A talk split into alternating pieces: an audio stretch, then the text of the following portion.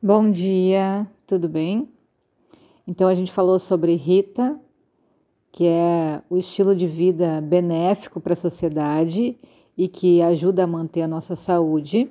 E hoje a gente vai falar sobre a Rita, que é um estilo de vida não benéfico para a sociedade, por consequência, pode nos trazer doenças. O objetivo é a gente evitar esses atos prejudiciais e tentar incutir bons hábitos no nosso dia a dia. Isso vai atrair prosperidade e saúde. Então, o estilo de vida a Rita é não fazer esses quatro passos que a gente falou acima, que são benéficos. Então, não ter paciência, mentiras, enfim, muitos atributos que a gente já falou também nos oito passos do yoga, que são contraditórios a um bom relacionamento de sociedade, pode atrair uma péssima energia para nossa ação de vida. Outro termo que a gente estuda é sukha, que significa a vida feliz.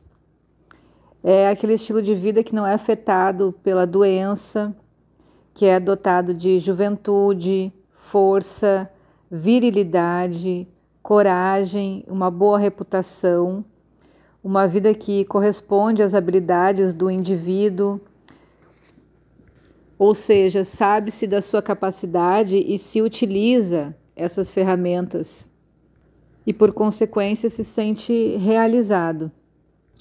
É uma vida equilibrada na busca do conhecimento e no uso dos sentidos, uma vida produtiva, próspera. Isso é considerado uma vida feliz. E o contrário disso é o que se chama de dukkha, que é uma vida infeliz, é quando a pessoa está tendo algum tipo de queixa física ou mental, sofre de alguma doença ou tem qualidades opostas às que a gente acabou de falar. E tem um termo chamado de arista, que é onde o Ayurveda descreve certos sinais e sintomas em uma pessoa que indicam o período definido dentro do qual a morte do indivíduo deve ocorrer. Esses sintomas são conhecidos como arista. Então, o Chara, que é um, o Charaka, que é um livro clássico do Ayurveda, da medicina ayurvédica, fala em 12 capítulos sobre esses sintomas de arista. Então, é estudado também o momento de da sensação do que acontece para preparar o indivíduo para essa passagem. E a definição de saúde, então, de acordo com o Sushruta, que é outro livro clássico do Ayurveda, o Charaka e o Sushruta. Sushruta fala a saúde é definida como o funcionamento normal dos doshas, vata, pita e kapha, dos datos, que são os tecidos, do agni, que é o fogo digestivo e que transforma, que faz o metabolismo, e das excreções, que elas estejam funcionando de uma maneira adequada. Suor, urina, fezes, o choro, enfim, tudo isso junto com a clareza de sentidos, da mente e da alma. Então é dessa forma que Sushruta define o que é saúde. Então, para a gente ser considerado saudável pelo Ayurveda, a gente precisa ter um bom funcionamento físico, mental, emocional e a alma feliz. Recentemente, a Organização Mundial de Saúde, OMS, descreve uma nova definição de saúde que se baseia nessa definição do Ayurveda, exceto nesse conceito de alma. Isso é importante para a gente perceber o consenso entre essas medicinas que têm uma linguagem tão diferente, mas chegam no mesmo resultado, para entender o que é saúde para o ser humano. O Ayurveda é uma medicina baseada em princípios bem estabelecidos e documentados. E esses princípios que a gente vai começar a falar agora nos próximos áudios. O primeiro princípio é um dos que faz a gente entender mais claramente qual é o, a forma de funcionamento do Ayurveda, como que o Ayurveda enxerga, né? Tudo, o mundo, as pessoas. Então, é o princípio da evolução do universo. Panchamahabhuta. Então, antes da criação, a natureza permanece não manifestada.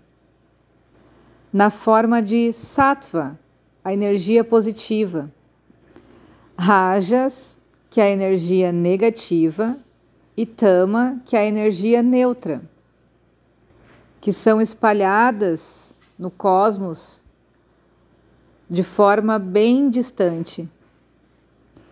Devido a certos movimentos, então, no cosmos, esses triguna, sattva, rajas e tamas começam a se aproximar um do outro, e esse estado é conhecido como o estado Mahat, estado de concentração.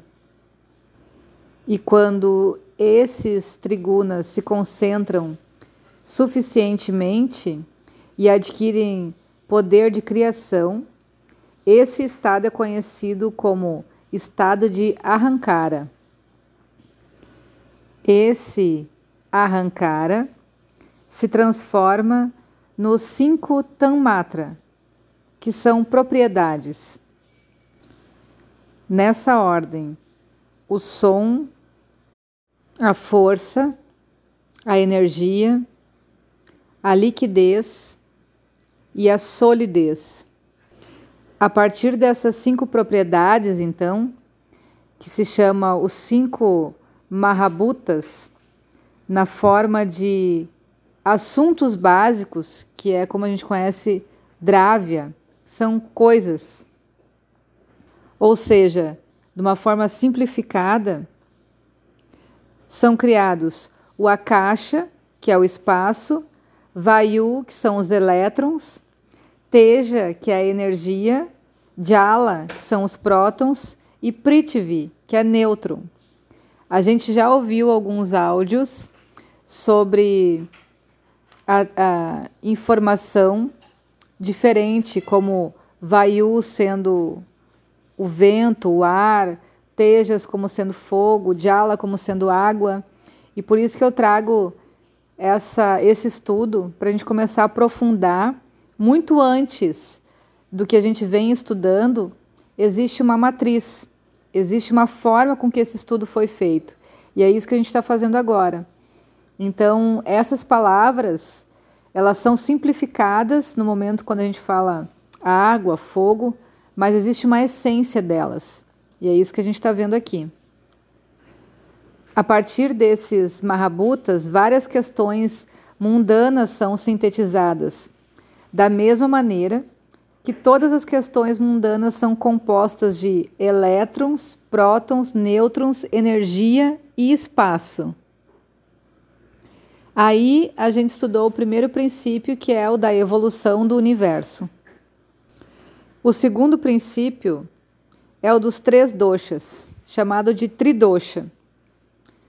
Com base então em três funções básicas da célula viva, o automovimento, autoprodução de energia e ter princípio vivo são as três unidades básicas da vida, Vata, Pitta e Kapha.